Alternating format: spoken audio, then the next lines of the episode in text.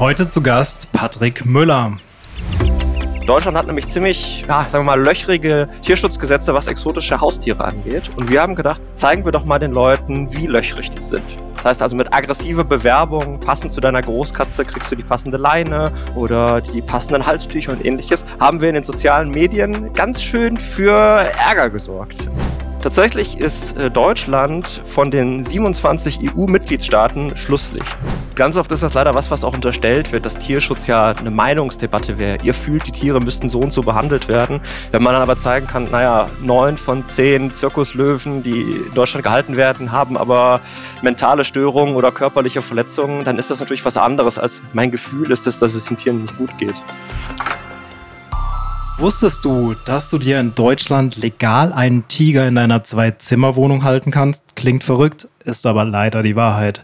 Heute spreche ich mit Patrick Müller. Patrick ist Pressesprecher von Animal Advocacy and Protection, kurz AAP. Er und sein Team haben vor kurzem eine Aktion in Berlin gebracht, die ziemlich für Furore gesorgt hat. Und zwar haben sie in den sozialen Medien eine Seite online gestellt, auf der es hieß, dass sie einen Wildtierstore mitten in Berlin eröffnen wollen, wo du alle möglichen großen Wildtiere und auch Raubkatzen kaufen kannst. Ja, das Netz ist durchgedreht. Die Leute konnten nicht glauben, dass äh, so etwas passieren soll. Damit haben sie der Gesellschaft den Spiegel vorgehalten und selbst ist Robert Mark Lehmann getrollt. Was ihre Pläne für die Zukunft sind, wie die Politik auf ihre Ideen reagiert, was genau eine Positivliste ist und mit welchen drei bekannten Persönlichkeiten er gerne ein veganes Dinner veranstalten würde, verrät uns Patrick in diesem Podcast. Viel Spaß beim Anhören. Herzlich willkommen zum neuen Plant-Based Podcast. Heute habe ich wieder einen ganz besonderen Gast und zwar Patrick Müller. Patrick ist Pressesprecher von Animal Advocacy and Protection, kurz AAP. Patrick, herzlich willkommen im neuen Plant-Based Podcast. Erzähl uns doch mal, was ihr genau macht. Hallo Yannick, vielen, vielen Dank für deine Einladung. Animal Advocacy and Protection oder kurz ARP ist eine europäische Tierschutzorganisation, die seit ungefähr 50 Jahren besteht und exotische Säugetiere in Not aufnimmt, diese versorgt und versucht, ein neues Leben für die zu finden. Zusätzlich setzen wir uns auch für bessere Tierschutzgesetze in Deutschland und in Europa ein. Cool, okay, da macht ihr auf jeden Fall einiges. Also langweilig scheint es euch nicht zu werden. Ich kann mich auch ähm, an so eine Geschichte erinnern, die noch gar nicht allzu lang her ist. Dadurch habe ich tatsächlich auch das erste Mal mitbekommen, dass es euch überhaupt gibt. Und zwar waren die sozialen Medien voll mit dem Wild Showroom in Berlin. Zusammen mit Positivliste, eine Initiative von euch. Bevor ich da jetzt aber noch mehr aushole, ähm, was habt ihr da genau gemacht? Ja, genau. Also mit Wild oder Positivliste war quasi unser großer Start auch in Deutschland. Und zwar, wie haben wir für drei Wochen so getan, als ob wir eine Online-Tierhandlung sind, die Löwen, Tiger und andere exotische Tiere verkauft. Deutschland hat nämlich ziemlich, ja, sagen wir mal, löchrige Tierschutzgesetze, was exotische Haustiere angeht. Und wir haben gedacht, zeigen wir doch mal den Leuten, wie löchrig die sind. Das heißt also mit aggressiver Bewerbung, passend zu deiner Großkatze, kriegst du die passende Leine oder die passenden Halstücher und ähnliches, haben wir in den sozialen Medien ganz schön für Ärger gesorgt. Leute waren ziemlich empört darüber, was wir gemacht haben. Das kann doch nicht legal sein. Wo wären denn unsere moralischen Grenzen? Und äh, wie es kommen musste, ist dann ein relativ großer Shitstorm gegen uns entstanden. Dieser sollte dann den Höhepunkt finden am 13. September, wo wir angeblich einen Showroom in Berlin öffnen. Das heißt also, wir wollten quasi die Online-Tierhandlung plötzlich im reellen Leben entstehen lassen. Und als wir dann aber den Shop eröffnet haben, haben wir offenbart, dass es uns eigentlich niemals darum ging, Tiere zu verkaufen. Es gab auch gar keine Tiere, sondern wir wollten den Leuten nur zeigen, wie absurd die Realität ist, weil tatsächlich wäre das, was wir gemacht haben, legal gewesen. Wir haben uns zwar nicht beim Handelsamt angemeldet, aber rein rechtlich wäre es möglich gewesen, Tiere so zu verkaufen. Und das ist eigentlich das Erschreckende. Also die Kampagne klingt so extrem absurd, aber es wäre halt wirklich möglich gewesen. Das ist crazy. Das heißt, ich könnte in meiner Zwei-Zimmer-Wohnung einen Tiger, Löwen oder Bären halten in Deutschland. Das wäre möglich. Also in 50 Prozent der deutschen Bundesländer ja. Es gibt deutschlandweit gibt es keine rechtsverbindlichen Regelungen dazu. Acht Bundesländer beziehungsweise neun Bundesländer haben sogenannte Gefahren- oder Gifttierregelungen. Das heißt, besonders gefährliche Tiere werden da verboten. Zum Beispiel Bayern, Berlin, Bremen und so weiter. Und in acht dieser Länder, also in den Gefahrentierländern, da dürftest du deinen Löwen oder deinen Tiger nicht halten. In den anderen wäre das aber eigentlich relativ einfach möglich. Du müsstest nur bei einer Artenschutzbehörde nachweisen, wo du diesen Löwen her hast. Äh, das heißt also, da musst du Bescheid sagen, dein Löwe ist zum Beispiel in Italien gezüchtet worden oder kommt aus Tschechien oder ähnliches. Wichtig ist dabei aber, dass diese Artenschutzbehörde in keinerlei Verbindung zu unseren Exekutivbehörden wie den Veterinäramtern besteht. Tatsächlich dürfen die denen gar nicht Bescheid sagen, dass du einen, Tiger hältst. Das heißt also, Polizei, Veterinäramter dürfen aufgrund von Datenschutz, DSGVO, von den Artenschutzbehörden nicht erfahren, was für Tiere du hältst. Und äh, hast du das Tier aber angemeldet? Hast du legal alles richtig gemacht und äh, kannst deinen Tiger halten? No way. Das heißt, mein Nachbar könnte jetzt einen Tiger bei sich zu Hause haben, aber weder ich noch die Polizei noch das Veterinäramt weiß davon Bescheid. Genau, also in 50 Prozent der Bundesländern in Deutschland wäre das so, ja. Krass. Das kann natürlich sein, sag ich mal, wenn du das dann merkst, weil ein Tiger ist ja sehr schwer zu verstecken eigentlich, ne? dann kannst du natürlich Mäuschen spielen und den Veterinärämtern oder der Polizei Bescheid sagen, dass die mal schauen, werden die Tiere denn richtig gehalten?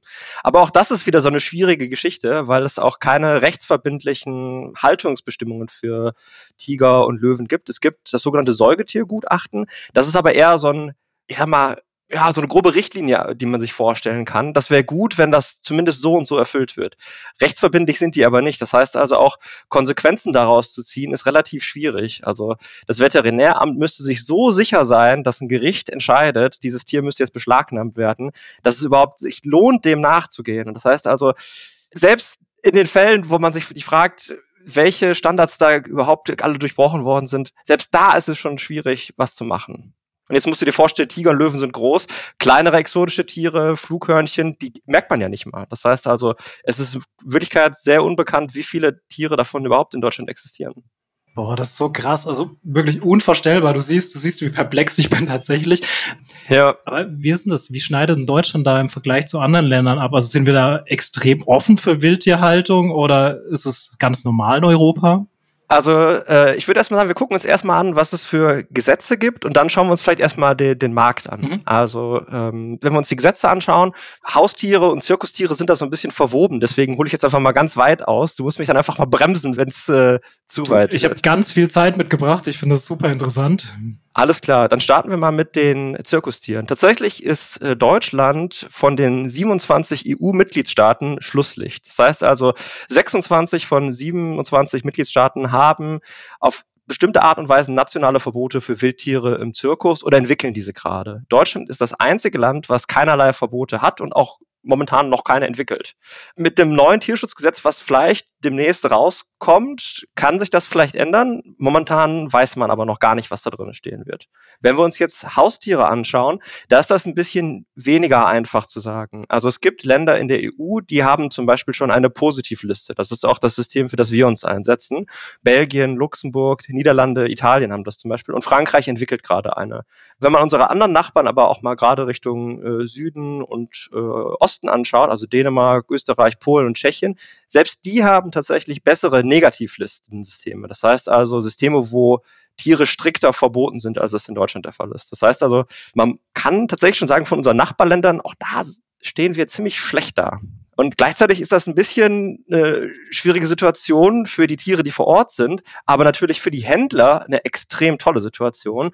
Und deswegen Deutschland ist, äh, wir sagen immer, wir sind Import-Export-Weltmeister. Tatsächlich sind wir auch bei dem Handel mit exotischen Tieren leider ziemlich weit vorne. Also es gibt äh, eine Studie von einer europäischen Tierschutzorganisation, der Eurogroup for Animals, und die haben gesagt, dass über 2000 Arten und über 100.000 Individuen in Deutschland zum Verkauf angeboten werden und davon 63 Prozent der Tiere ohne irgendwelche Angaben zu deren Herkunft. Krass. Also, dass das so ein großer Markt ist und dass wir da Weltmeister in Anführungszeichen sind oder zumindest Europameister, schockiert mich noch mehr als alle Aussagen. Also wirklich, ich glaube, da wird noch viel mehr von dir kommen tatsächlich. Also du hoffst, dass die Politik was macht in die Richtung. Was kann da noch kommen? Also welche Regularien muss es da tatsächlich geben? Ja, tatsächlich sind wir jetzt gerade in einer Situation, wo es eigentlich fast gar keine Regularien gibt. Das heißt also, äh, wenn man ganz klein anfangen würde, dann könnte man sagen, es wird schon mal Sinn machen, zum Beispiel Haustierregeln in Deutschland zu vereinheitlichen. Ich meine, es ist ja merkwürdig, dass zum Beispiel in Bayern andere Haustiere verboten sind als in Baden-Württemberg, obwohl das Nachbarbundesländer sind. Also das ist schon absurd. Warum ist der Löwe in München gefährlich, aber in Stuttgart ist der nicht gefährlich? Das macht ja schon mal keinen Sinn. Das heißt also, auf einem ganz kleinen Level wird es schon mal sinnvoll sein, einheitliche Regeln für Deutschland zu schaffen.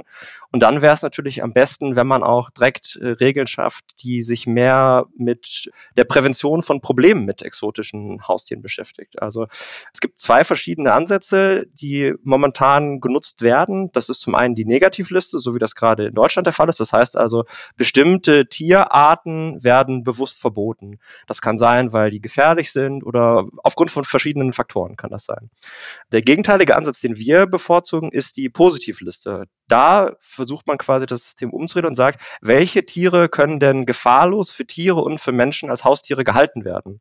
Und dann kann man natürlich immer noch schauen, was gibt es für, für Ausnahmen dazu. Bestimmte Experten, die äh, besondere Fähigkeiten an den Tag gelegt haben oder besondere Situationen.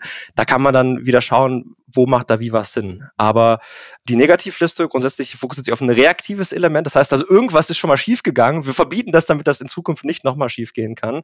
Und die Positivliste, das System basiert eher auf äh, Prävention.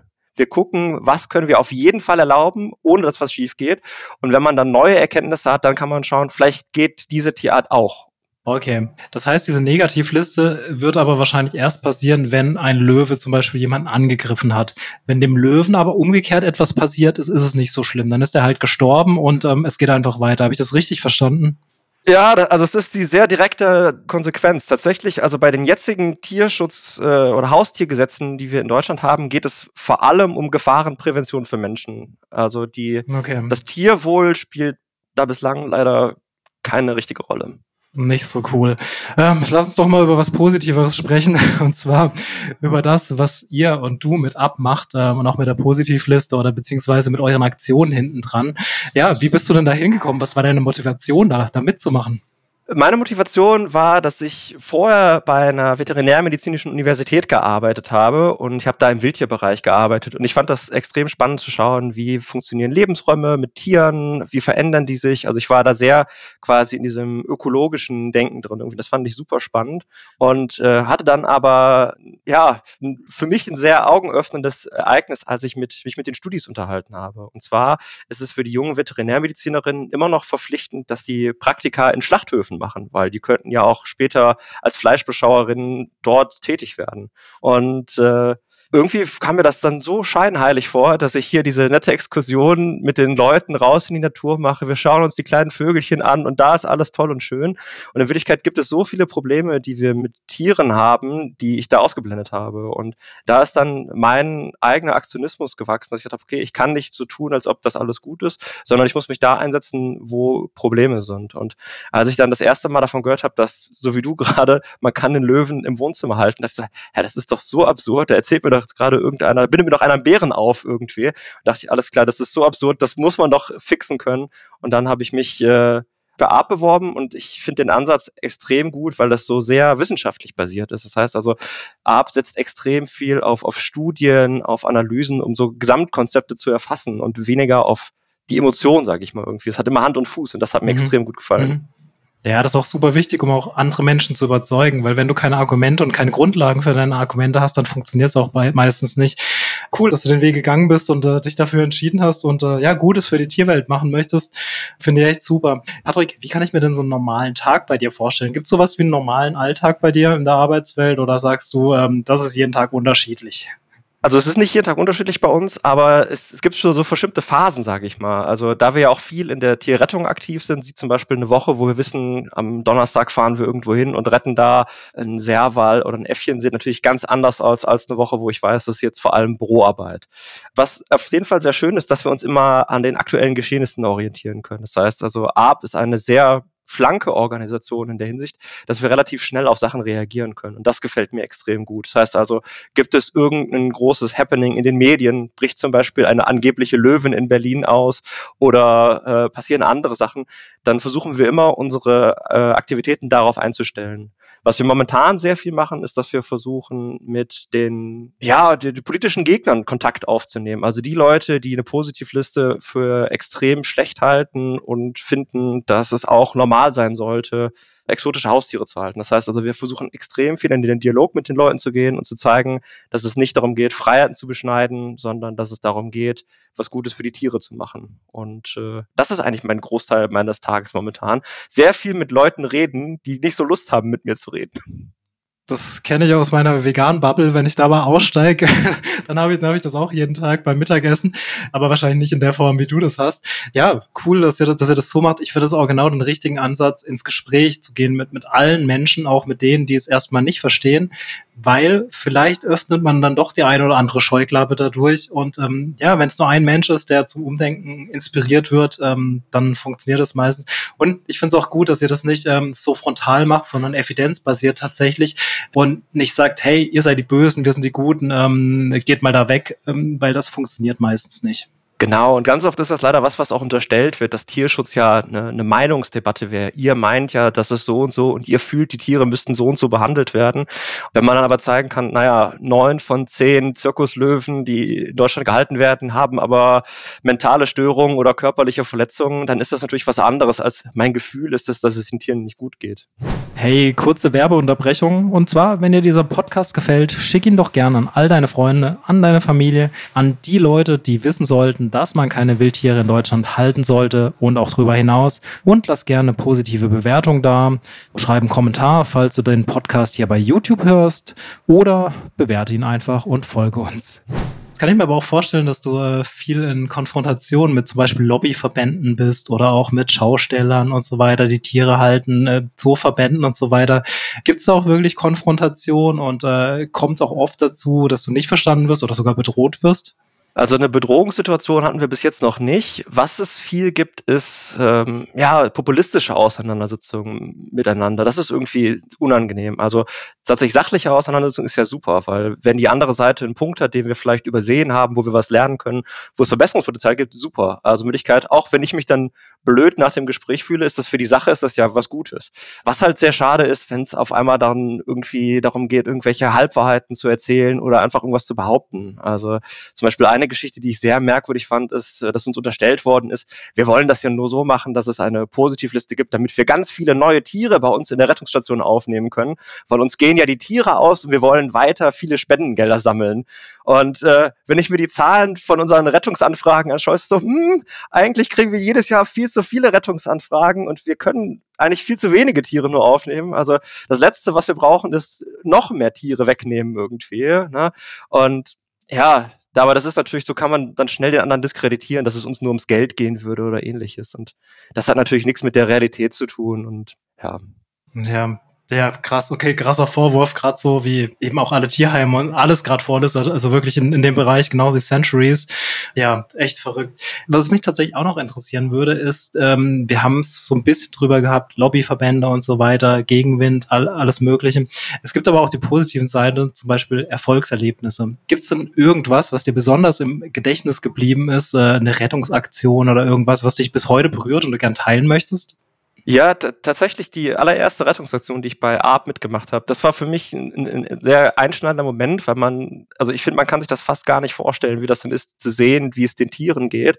Und ähm, das war eigentlich eine ganz kuriose Geschichte, weil äh, zwei Schwestern haben von ihrem Vater quasi wie so eine Art Streichelzoo geerbt. Und das Highlight dieses Streichelzoos war dann ein einzelner äh, Berberaffe, also ein exotisches kleines Äffchen, das ganz alleine da gelebt hat. Und normalerweise sind das Tiere, die so in großen Sozialverbänden leben. Also sagen wir so wirklich so Gruppen, so 40, 50 Tiere.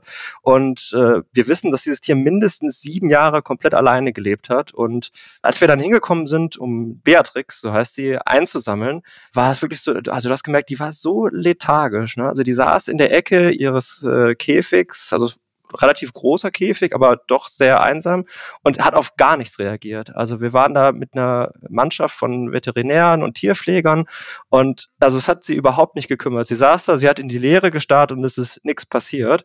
Und ähm, als dann einer von unseren Veterinären quasi versucht hat, so ein bisschen Kommunikation aufzunehmen, so ein bisschen versucht hat, so, ich sag mal, Berberäffchen-Geräusche nachzumachen, so hu, hu, hu.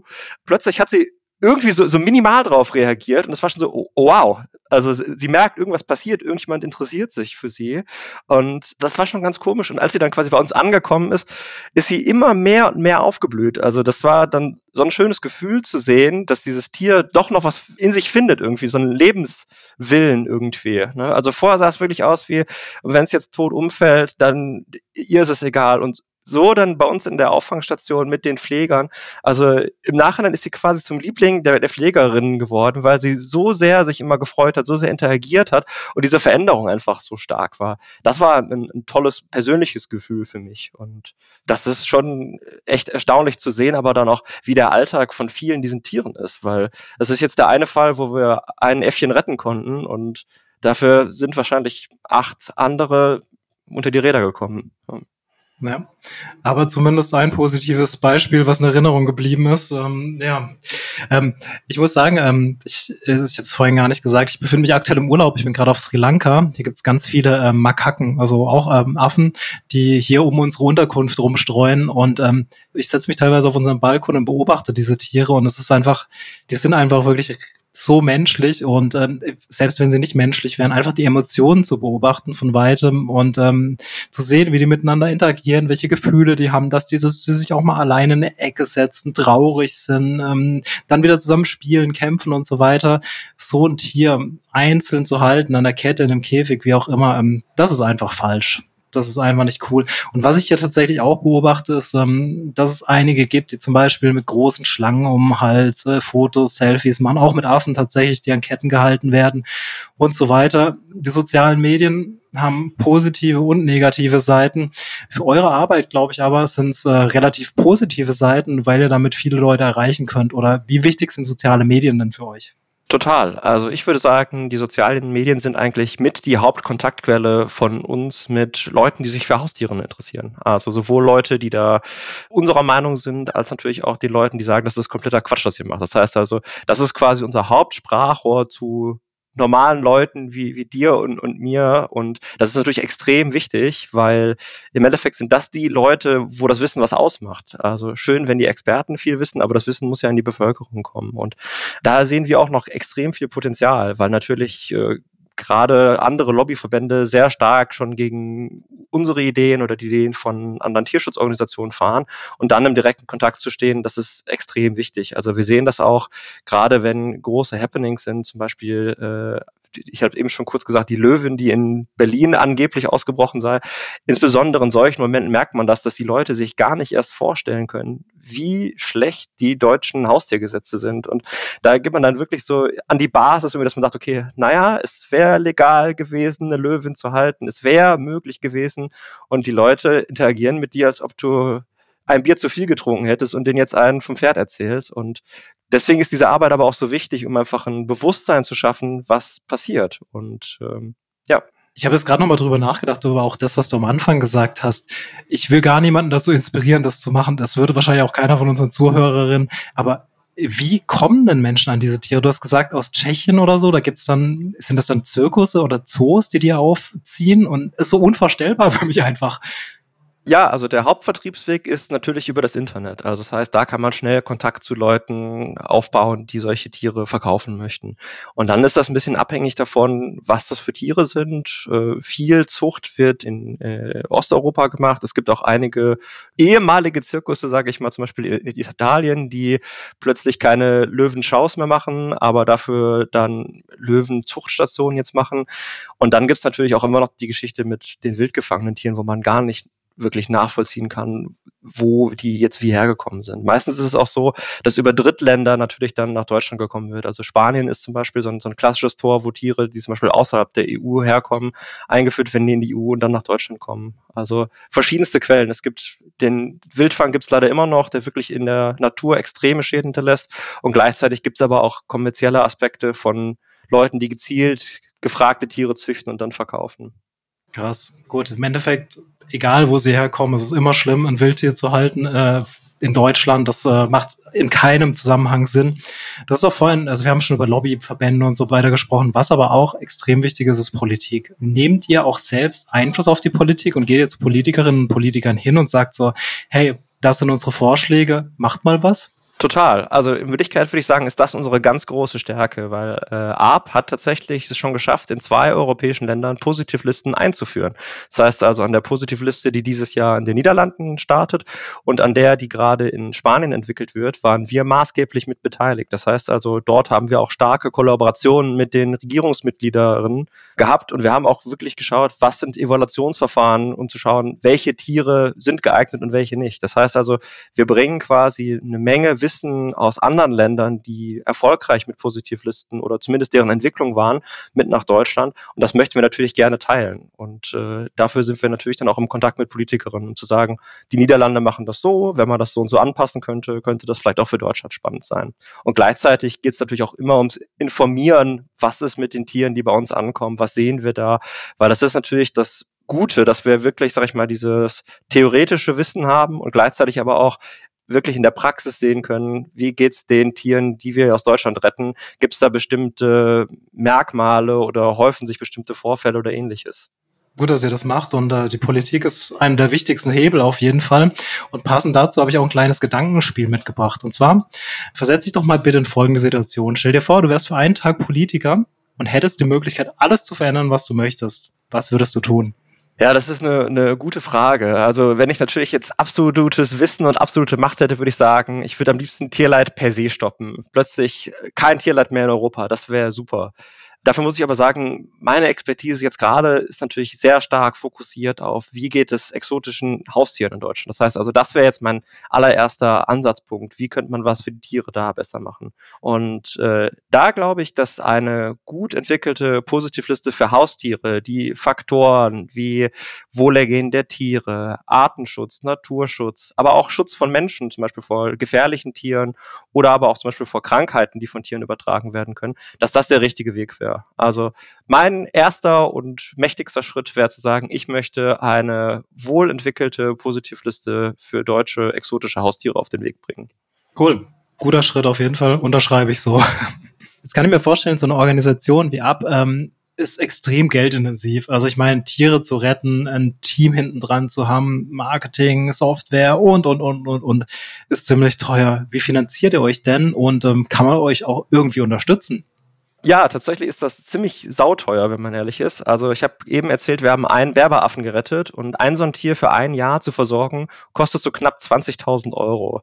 Jetzt kannst du dir vorstellen, wir haben knapp 500 Tiere da. Nicht alle sind so teuer wie Berberaffen. Manche sind ein bisschen teurer, manche sind ein bisschen günstiger.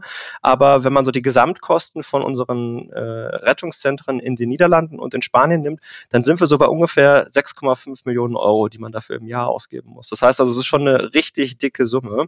Und wirklich der ganz große Anteil davon äh, finanziert sich durch Spenden. Also wir haben äh, eigentlich nur für einige ehemalige Labortiere aus den Niederlanden gibt es eine staatliche Förderung. Also die Niederländer haben sich entschieden, ich glaube in, oh, lass mich nicht lügen, ich glaube 2006 wurde entschieden, dass es keine Menschenaffen mehr zu versuchen äh, geben soll. Und alle Menschenaffen, die dann noch in Versuchslaboren waren, wurden dann zu uns gebracht. Und diese werden gerade von der niederländischen Regierung finanziert, dass wir uns um die kümmern, weil die leider auch nicht vermittelt werden können. Alles andere, alle anderen Versorgungen von Tieren, Gehälter von Mitarbeitern, alles andere finanziert sich aus Spendengeldern. Und von daher, also falls ihr, falls ihr Bock habt, uns zu supporten, ihr könnt sehr gerne was spenden. Tatsächlich ist aber gerade unsere Mission in Deutschland vor allem erstmal jetzt politische Bewegung zu erzeugen. Das heißt also, wir freuen uns natürlich am meisten, wenn ihr unsere Petition unterstützt. Also wir haben auf äh, Change.org eine ganz große Petition gestartet für die Einführung einer Positivliste. Und wenn ihr uns da unterstützt und auf den sozialen Medien uns folgt und äh, aktiv mit euren Politikern diskutiert, dann bedeutet uns das sehr viel. Alles klar. Links hauen wir natürlich auch in die Show Notes. Alle mitmachen, alle spenden, alle unterschreiben. Ähm, der lässt sich auf jeden Fall gut unterstützen. Hey, ich bin's nochmal kurz aus dem Off. Äh, ich würde mich mega freuen, wenn du diesen Podcast bewertest, abonnierst und die anderen Folgen dir auch anhörst. Unter anderem mit dem Wolf- und Bärenpark mit Sabrina Reimann kann ich dir empfehlen. Da geht es nämlich auch ansatzweise um die Positivliste und warum diese wichtig ist. Jetzt viel Spaß beim Weiterhören. Du hast vorhin gesagt, dass ihr relativ schnell auch ins Doing kommt. Das ist sowas, was ich bei vielen anderen Tierschutzorganisationen so ein bisschen schade finde, dass die Wege oft sehr lang sind, bis es dazu kommt, wirklich was zu verändern oder ähm, eher die Aufklärungsarbeit im Vordergrund steht, was nicht schlimm ist, was auch absolut wichtig ist, möchte ich gar nicht kleinreden, aber das Doing praktisch äh, hinten runterfällt. Gibt es denn auch Partnerorganisationen oder andere Organisationen, mit denen ihr zusammenarbeitet oder sagt ihr, nee, wir haben da unser eigenes Geheimrezept, wie auch immer man es nennen möchte. Und ähm, das bleibt auch so. Also Partnerschaften und Kooperationen sind für uns extrem wichtig. Also sowohl für die Positivliste-Kampagne als auch für ARP als, als eigenständige Organisation. Also die Positivlist-Kampagne war eigentlich tatsächlich so aufgebaut, dass wir gesagt haben, wir wollen einen Hut schaffen, unter dem alle deutschen Tierschutzorganisationen, die dieses Konzept einer Positivliste gut finden, mitmachen können. Und äh, wenn man bei uns jetzt mal schaut, also auch Organisationen wie äh, Pro Wildlife, der Deutsche Tierschutzbund, PETA, Vier Pfoten und ganz viele andere unterstützen diese Aktion. Und das war auch der Gedanke, dass wir es schaffen können, eine gemeinsame Bewegung zu erzeugen, wo es nicht darum geht, Organisation A ist jetzt äh, die schnellste und B hat aber am meisten gemacht oder ähnliches, sondern um zu zeigen, dieser Gedanke wird von allen oder von sehr vielen Tierschutzorganisationen Organisation unterstützt und um auch eine Bewegung zu erzeugen. Das heißt also, für die Funktion dieser ganzen Kampagne war es essentiell, mit anderen zusammenzuarbeiten. Und äh, gleichzeitig versteht sich ARP natürlich auch als Expertiseorganisation gerade zu exotischen Säugetieren dass es noch ganz viele andere Probleme gibt mit Labortieren, mit Farmtieren und so weiter und so fort. Das wollen wir gar nicht leugnen, aber es ist einfach nicht unsere Expertise. Und deswegen ist natürlich trotzdem das sehr, sehr wichtig, viel im Austausch zu sein. Also wir sind zum Beispiel Teil von der äh, Eurogroup for Animals, das ist quasi der europäische Dachverband von vielen Tierschutzorganisationen, wo auch Vier Pfoten, Deutsche Tierschutzbund und auch die Deutsche Juristische Gesellschaft für Tierschutzrecht zum Beispiel drin sind. Und da ist einfach sehr, sehr wichtig, dass man die verschiedenen Expertisen und aber auch, sag ich mal, die Wirkungskreise kombiniert. Also wenn sich die eine Organisation zum Beispiel besonders gut auskennt mit der Lage in, ich sag mal, Norddeutschland und die andere kennt sich super aus in Süddeutschland, dann wäre es ja blöd, wenn man aneinander vorbeiarbeiten würde, sondern da muss man sich dann gegenseitig unterstützen. Und so ist unsere große Stärke jetzt einfach, wir können sagen, wir haben schon zweimal eine Positivliste möglich gemacht. Dafür sind wir halt noch relativ frisch in Deutschland. Also Organisationen wie der Deutsche Tierschutzbund, die haben natürlich einfach schon viel mehr Ahnung über die deutsche Situation, auch von klein auf, von dem einzelnen Tierheim zu der politischen Situation. Da sind wir natürlich äh, verhältnismäßig äh, frisch, sage ich mal. Und dann ist natürlich die Zusammenarbeit äh, essentiell. Ne? Wir bringen Wissen mit, was andere nicht haben. Andere haben dafür Wissen, was wir gar nicht haben. Und deswegen erklärt sich dann vielleicht auch ein bisschen der Geschwindigkeitsunterschied der verschiedenen Tierschutzorganisationen. Wir sind halt wirklich auf ein Thema fokussiert und kennen uns dazu extrem gut aus aus, wohingegen andere Organisationen, die halt auf so vielen verschiedenen Themen am Argumentieren oder am Arbeiten sind. Und das macht es automatisch natürlich dann ein kleines bisschen schwerfälliger. Ja, klar, glaube ich dir. Nee, aber finde ich gut, dass ihr zusammenarbeitet, also immer so better together. Ähm, ich habe nämlich das Gefühl einfach gehabt, dass bei der einen oder anderen Organisation es einfach so war, so, oh mein Gott, die anderen könnten dann Spendengelder einsammeln, die wir dann dementsprechend nicht bekommen, aber scheint gar nicht so zu sein. Du hast ja auch die ganzen Großen genannt, mit denen ihr zusammenarbeitet ähm, und man arbeitet zusammen, man äh, ergänzt sich in der Expertise genau der richtige Weg. Ich habe auch gesehen, auch bei der Aktion von Wild unter anderem, ähm, habt ihr auch prominente Unterstützer gehabt. Äh, zum Beispiel Robert Mark Lehmann, äh, der wohl großer Fan von euch ist, äh, hat das Ganze geteilt, hat ziemlich Wirbel dafür gemacht. Ähm, Gibt es dann auch noch andere prominente Unterstützerinnen, die ihr im Rücken habt, äh, die, ja, die für eure Arbeit wichtig sind und äh, wenn ja, wen? Ja, also wir haben auch noch andere Unterstützer, aber ich wollte noch mal ganz kurz zu Robert was sagen. Und zwar, Robert hatte tatsächlich bei uns eine ganz besondere Funktion eingenommen, weil er quasi unser erst sehr scheiße fand, wenn man so ehrlich ist. Er ist ja quasi äh, als äh, erster darauf aufmerksam geworden, was wir da eigentlich machen und hat seine Community mobilisiert um uns mal ein bisschen, äh, bisschen äh, Sturm zu machen irgendwie. Und das war natürlich genau ich war das. einer davon. Sorry. Wir, aber das war in Wirklichkeit genau das, worauf wir gehofft haben. Also wir wollten ja diesen Shitstorm generieren und gleichzeitig war das natürlich extrem merkwürdig, weil normalerweise so eine Kommunikation würde man niemals fahren. Das war ein ganz merkwürdiges Gefühl, plötzlich von allen Leuten zu hören, wie unethisch wir denn sind und wie wir mit den Tieren so umgehen könnten. Und man hat irgendwie so ein ganz mieses, mulmiges Gefühl gehabt irgendwie. Und als das dann umgeschwungen ist, war das natürlich schön zu sehen, dass die Leute merken, okay, alles klar, das war doch für den guten Zweck. Also von der äh, Robert Mark Lehmann hat da eine ganz besondere Rolle Rolle eingenommen.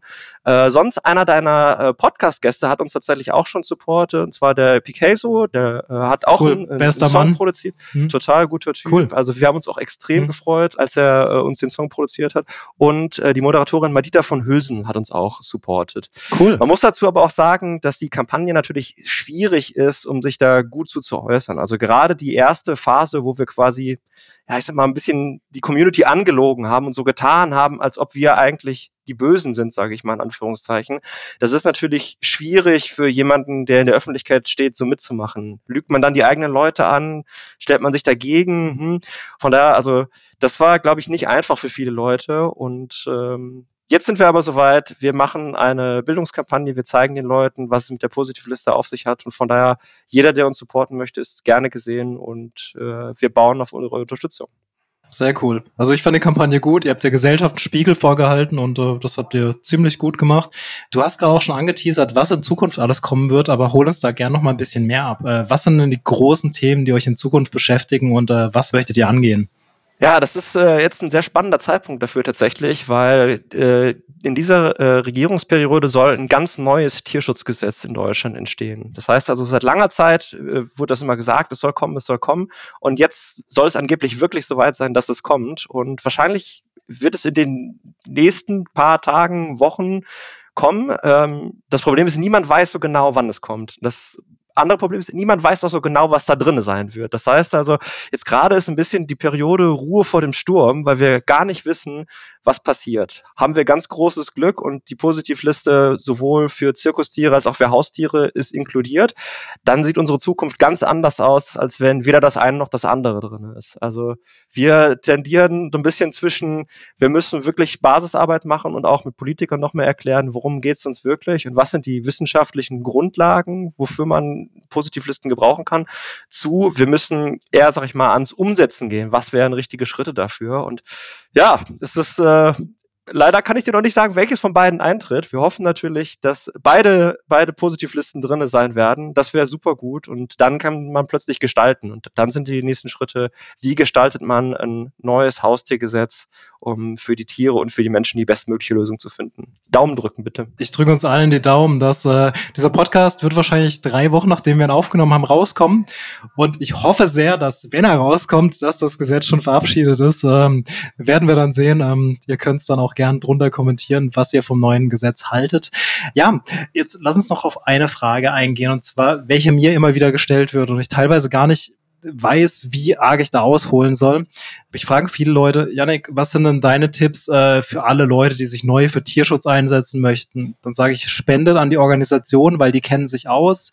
Ja, ist es irgendwie Katzenfutter kaufen? Ist es, ähm, ja, hol mich mal ab, was deine, sagen wir mal, drei Top drei Tipps wären, wenn dir jemand diese Frage stellt. Ja, also ich meine, Spenden für Organisationen ist, ist immer eine gute Sache. Also das sind die Leute, die wissen, was sie tun und ihr könnt natürlich auch ziemlich genau aussuchen, was ist der Zweck, für den ihr euch einsetzen wollt. Tatsächlich hätte ich aber einen Tipp, der für mich zumindest persönlich noch viel besser gewirkt hat. Ich würde sagen, einfach mal mitmachen. Also wenn man das Gefühl hat, man hat doch noch mal ein, zwei, fünf Stunden die Woche über, würde ich sagen, man kann sich in so vielen tollen Organisationen einbringen, unterstützen, ob das das lokale Tierheim ist oder eine von den größeren NGOs. Für mich muss ich sagen, war das der beste Weg, um zu verstehen, was fühlt sich für mich richtig an, möchte man eher in der politischen Seite mitmachen, möchte man eher an dem Tier mitarbeiten und gleichzeitig lernt man dabei auch so viel über sich selber, dass ich sagen kann, äh, einfach mal machen, würde ich sagen die meisten Leute, die in Tierschutzvereinigungen arbeiten, sind extrem nette Leute, die mit sehr viel Herzblut bei der Sache sind. Und äh, ja, das wäre mein Tipp. Einfach mal ausprobieren. Total. Fragt im lokalen Tierheim nach, habe ich auch schon gemacht. Oder in Centuries, äh, Lebenshöfen bei euch ums Eck. Alle brauchen Hilfe. Oder wenn ihr irgendwelche Skills habt, äh, wo ihr vielleicht auch äh, Organisationen unterstützen könnt, keine Ahnung, sei es Grafikdesign, Video-Editing oder es sind ja auch so Social-Media-Geschichten, äh, wo man unterstützen kann. Das muss ja gar nicht das direkte Anpacken sein. Meldet euch einfach, vielleicht wird eure Hilfe ja gebraucht. Ich habe noch ein Gedankenspiel tatsächlich mitgebracht. Und zwar, ich weiß nicht, ob du es aus einem der letzten Podcasts schon kennst, aber dann konntest du dich vorbereiten. Wenn nicht, äh, musst du jetzt spontan sein. Und zwar stell dir vor, du hast die Möglichkeit, drei bekannte Persönlichkeiten zu einem veganen Dinner einzuladen. Wen würdest du einladen und warum? Ja, das ist eine ziemlich gute Frage, weil das ist natürlich die einzelne Person, die muss äh, interessant sein, die muss spannend sein und gleichzeitig muss natürlich auch die Gesamtkonstellation irgendwie funktionieren. Also Wirklichkeit hast du da, finde ich, eine ziemlich gute Frage, äh, ziemlich einfach klingen lassen, die sehr komplex ist. Ich habe mir ein bisschen Gedanken dazu gemacht und zwar, wen ich zuallererst gerne einladen würde, wäre Robert Mark Lehmann tatsächlich. Wir haben so viel digitale Kommunikation jetzt schon gehabt und der war so essentiell für unseren bisherigen Erfolg, den wir hatten. Äh, ich habe ihn aber noch nie in Person getroffen und das ist ein bisschen schade, weil ich glaube, dass er unheimlich viele spannende Sachen zu erzählen hat. Ich finde, das ist immer sehr atemberaubend, wenn man sieht, wofür sich alles einsetzt, was er alles erlebt hat und wie er trotzdem einfach wie so eine likable Person wirkt. Und äh, von daher, also äh, Robert würde ich sehr gerne auch mal in Person kennenlernen und was für eine bessere Gelegenheit als ein Dinner dafür. Dann würde ich sehr gerne den Tierrechtssprecher der FDP, Gero Höcker, würde ich sehr gerne einladen. Und zwar, weil wir schon seit über einem Jahr versuchen, mit Herrn Höcker in Kontakt zu treten, aber irgendwie klappt das immer nicht so ganz genau. Wir verpassen uns oder irgendwas funktioniert auf jeden Fall nicht so richtig. Aber es würde mich sehr interessieren, mal mit ihm in Kontakt zu treten, darüber zu sprechen, was seine Meinung zu exotischen Haustieren in Deutschland ist und wie man da vielleicht Verbesserungen machen könnte. Und ein Dinner wäre dafür vielleicht auch der richtige Rahmen. Und dann last but not least würde ich sehr gerne Mai von MyLab einladen. Das ist eine Wissenschaftskommunikatorin, ehemalige Chemikerin, die jetzt äh, ganz groß Wissenschaftskommunikationskarriere macht. Zum einen, weil ich finde, dass sie unheimlich tolle Arbeit äh, über wie kann man Wissenschaft für Leute greifbar machen macht, weil sie eine extrem äh, coole Person ist mit einem guten Humor. Und ich finde, in der ganzen äh, Corona-Pandemie hat sie es so gut geschafft, über äh, Probleme in der Gesundheitsbranche, aber auch Sachen über den Coronavirus selber zu kommunizieren, dass ich glaube, dass es sehr, sehr spannend wäre, quasi sie so ein bisschen als wissenschaftliche Perspektive vielleicht noch zu diesem Dinner dazu zu nehmen. Vielleicht könnte man dann auch mal anschauen, welchen Einfluss haben zum Beispiel auch zoonotische Krankheiten wie der Coronavirus wahrscheinlich wahrscheinlich einer war, zum Beispiel auch auf die exotische Haustierhaltung. Ich glaube, so ist das eine ganz gute Runde mit verschiedenen Leuten, die verschiedene Ideen widerspiegeln und die aber gleichzeitig alle auch irgendwie was dazu zu sagen haben. Und ich glaube, das wäre ein sehr nettes Dinner. Finde ich eine gute Kombi auf jeden Fall. Politiker, Meeresbiologe, Biologin ist äh, die Mai, glaube ich, auch selbst. Ähm, Chemikerin. Äh, Chemikerin, okay. Ja, und du als Pressesprecher von Ab, ähm, ja, kann ich mir gut vorstellen, dass es funktioniert und vielleicht auch dadurch dann in die Politik reingetragen wird. Das mit Robert Mark Lehmann kann ich nur so bestätigen. Ähm, da will ich noch ganz kurz nur ausholen. Ähm, ich habe ihn auch leider noch nicht persönlich getroffen. Ähm, hoffe, dass wir es demnächst mal mit dem Podcast hier schaffen mit ihm. Ähm, aber äh, es war vor, boah, ich glaube, vor zwei Jahren habe ich ihm tatsächlich mal eine Anfrage geschickt, wo er noch nicht so bekannt war. Habe gesagt, hey, ich habe da so ein neues veganes Online-Magazin. Ähm, hast du Bock, mir ein paar Fragen zu beantworten? Fünf Minuten später kam seine Handynummer. Hey, beantworte ich dir gern per WhatsApp. Ich unterstütze sowas voll gerne. Und ähm, das ist einfach der Spirit irgendwie, den Robert Mark Lehmann lebt jetzt immer noch und ähm, ja, deshalb einfach ein geiler Typ, äh, der jeden Support verdient und auch umgekehrt jeden supportet, kann ich gut verstehen, dass du ihn mit am Tisch haben möchtest. Total, also ich glaube auch genau so ist das, aber jetzt mal, wenn du ihn auch noch nicht getroffen hast, du kannst einfach zum Dinner dazukommen. Dann sind wir zwar zu fünft, aber muss ja keiner merken. Vielen Dank, ich bin sehr gern dabei. ich, ich, ich helfe dann auch beim Kochen. Ähm, ja, jetzt sind wir schon fast am Schluss angekommen ähm, von unserem Podcast. Ähm, wenn du schon mal eine der anderen Folgen gehört hast, kennst du auch sicher die Frage vom Ende. Und zwar haben wir auch unsere Blend-Based Playlist. Da darf jeder zwei Songs draufhauen, egal welche Genre.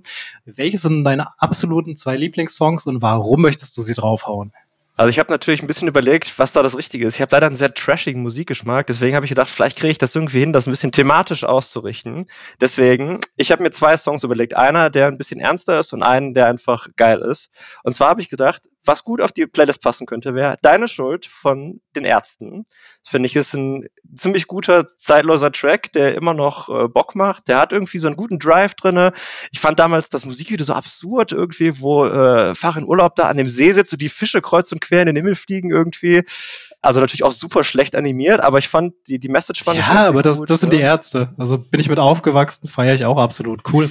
Total. Und dann war ich jetzt am Wochenende äh, Karaoke singen und ein absoluter Smash Smash Karaoke ist Eye of the Tiger von Survivor. Und ich dachte, wir haben zumindest den Tiger drin als exotisches Tier und es ist mega, ein mega Banger, der dir einfach Power gibt. Und ich dachte, da hat man jetzt zwei Songs, setz dich ein und die Power Song und dann geht's los. Geil. Eye of the Tiger feiere ich auch total. Ich bin selbst Boxer, dementsprechend Rocky. Ja. Bester Song. Lohnt sich. hey, ja. ja, geil packe ich beide sehr, sehr gern mit drauf. Ich habe die ganze Zeit tatsächlich schon mal gehofft, äh, dass jemand genau diesen Song drauf macht und endlich ist es soweit. Danke dafür. Yes. Ich wollte es nicht selber machen. ja, wie gesagt, wir sind schon am Schluss angekommen. Ähm, du hast mir, glaube ich, echt alles beantwortet, was ich an Fragen habe. Ähm, ich bin immer noch einfach so geschockt, dass ich mir einfach einen Tiger in die Wohnung holen kann. Ich, ich, ich du merkst es mir an, es ist, es ist so absurd. Gibt es irgendwelche Wünsche, die du an die Zukunft hast oder irgendwas, was du zum Schluss noch unbedingt loswerden möchtest? Wenn ja, go for it. Alles klar. Ja, dann, dann vielleicht ganz kurz. Also ich verstehe das total, dass Leute von exotischen Tieren fasziniert sind. Leider muss man aber sagen, dass die überhaupt gar nichts in dem Wohnzimmer zu suchen haben. Also wenn ihr euch überlegt, äh, domestizierte Tiere wie Hunde und Katzen können schon große Anforderungen haben und sehr herausfordernd sein für Leute exotische Tiere sind meistens noch viel, viel komplexer und auch komplizierter in der Handhabung. Von daher, selbst wenn ihr denkt, dass ihr viel Fürsorge und viel Liebe mitbringt, in nahezu jedem Fall wird das nicht reichen, um diesen Tieren irgendwie gerecht zu werden. Von daher, bitte kauft euch keine exotischen Tiere, egal wie cool, wie süß oder wie gefährlich die sind. Unterstützt bitte auch kein System, wo diese Tiere nur Waren sind und in Wirklichkeit egal sind für das System selber. Von daher, wenn ihr Tiere wirklich liebt, dann haltet die bitte nicht als Haustiere und helft uns dabei, in Deutschland zu ermöglichen, ohne Tierleid, wo es faire Haustiergesetze gibt. Und wir würden uns extrem freuen, wenn ihr unsere Petition unterstützen würdet. Danke, Patrick. Ähm, danke für eure Arbeit, für deine Arbeit. Ähm, kann ich genauso unterschreiben. Und jetzt alle die Petition unterschreiben, findet ihr in den Show Notes. Ja, danke dir. Ja, danke für die Einladung. Hey, ich bin's nochmal kurz aus dem Off. Ähm, crazy, crazy, crazy, crazy. Ich wusste ja schon einen Teil von dem, was er gesagt hat vorher. Ich habe natürlich recherchiert für die Fragen, bin aber immer noch perplex, dass so etwas möglich ist. Bei der ganzen Bürokratie in Deutschland ähm, bin ich doch verwundert, dass so etwas immer noch nicht im Gesetz verankert ist. Ich meine, es gibt immer Verrückte, die sich irgendwie einen Tiger zu Hause halten oder meinen, sie brauchen Wildtiere. Und wenn wir von Wildtieren reden, reden wir zum Beispiel auch von ähm, Geckos, von Affen und so weiter. Ähm, ja, die sich Leute in kleinen Käfigen halten, die man teilweise auch gar nicht sieht, weil sie ja hinter Gitter äh, bzw. hinter geschlossenen Mauern zu sehen sind, nur ähm, und nur für ausgewählte Kreise. Meine Bitte dazu wäre wirklich, wenn ihr sowas mitkriegt, ähm, ja, meldet das an die Veterinärämter, ähm, sprecht die Leute aktiv darauf an, sagt ihnen, dass nicht cool ist, äh, auch wenn ihr im Urlaub irgendwo seht, dass Leute mit Wildtieren Fotos machen oder das auf Social Media seht. Sprecht sie an, schreibt sie an, sagt ihnen, dass das nicht cool ist, dass ihr das nicht cool findet. Ähm, ja, und äh, wenn ihr Argumente braucht, wisst ihr, wo ihr sie herbekommt, und zwar bei AAP äh, und den ganzen anderen Tierschutzorganisationen. Wenn ihr den einen oder anderen Euro übrig habt, supportet sie sehr gerne. Sie brauchen jeden Cent. Äh, ja, auch wir brauchen Support. Äh, falls ihr uns als Redakteurin, Content Creatorin oder auch was anderes unterstützen wollt und die vegane Vision vorantreiben wollt oder auch Tierschutz vorantreiben wollt, dann unterstützt auch gerne uns und meldet euch bei uns. Vielen Dank dafür. Lasst gerne noch eine Bewertung und einen Kommentar da. Und bis zum nächsten Podcast. Danke fürs Zuhören. Euer Yannick. Ciao, ciao.